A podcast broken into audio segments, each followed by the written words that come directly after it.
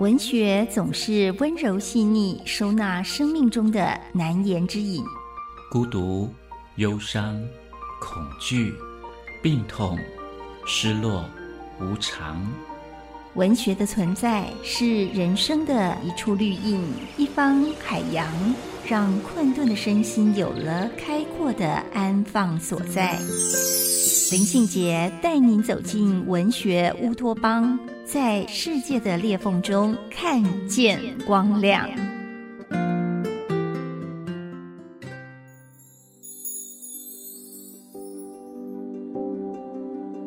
大家好。我是林信杰，欢迎来到文学乌托邦。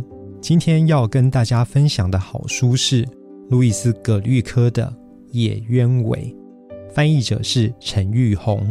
路易斯·葛律科出生于一九四三年的美国纽约，他是匈牙利犹太后裔。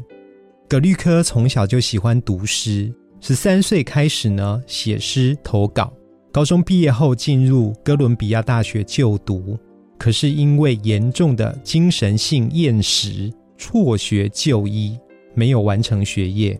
在多年之后，路易斯·葛律科接受了心理分析治疗，听从医师的建议，把自己内心所思所感书写出来，变成诗。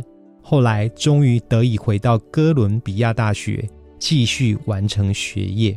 一九六八年，葛律科出版第一本诗集《第一个孩子》。一九九二年出版的这一本《野鸢尾》获得了普利兹文学奖。二零一四年，他以《贞洁之夜》获得国家书奖。他累积了十多本的诗的作品，先后任教于波士顿跟爱荷华多所大学。二零零三年，葛律科获得美国国家桂冠诗人。二零二零年，葛律科获得诺贝尔文学奖。瑞典学院给葛律科的授奖词是：因为他毋庸置疑的诗意之声，以素朴之美，让个体性的生存具有普遍意义。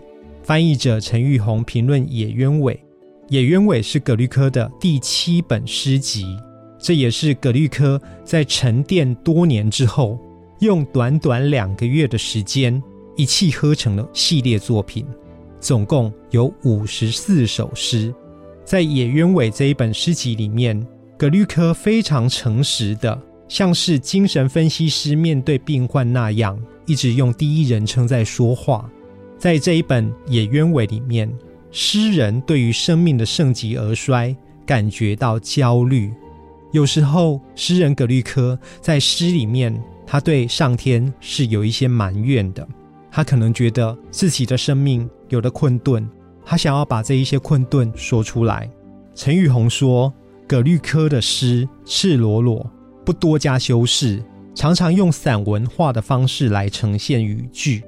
葛律科在《野鸢尾》这本诗集里面，好像为自己建造了一座花园，这个花园里面是他想要对话的种种植物。”譬如野芝麻、罂粟、雪花莲。当我们走进花园里面，可以读到这样的诗。葛律科说：“醒来时，我在森林，暗显得很自然。透过松树看天空，浑厚光芒点点。我什么都不懂，除了看，没事可做。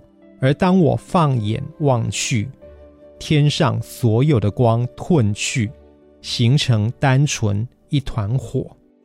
这是葛律科在他花园里面所呈现的心境。今天跟大家分享的书是葛律科的《野鸢尾》。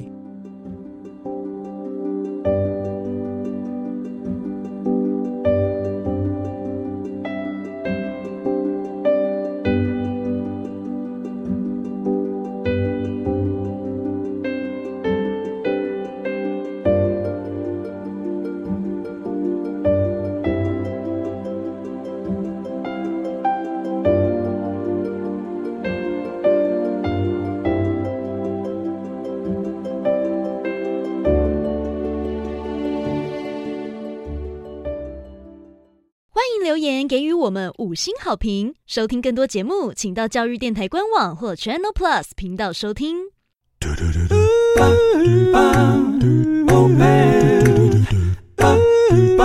Open your mind, open your mind，就爱教育电台。嘟嘟嘟嘟，咻比嘟爆。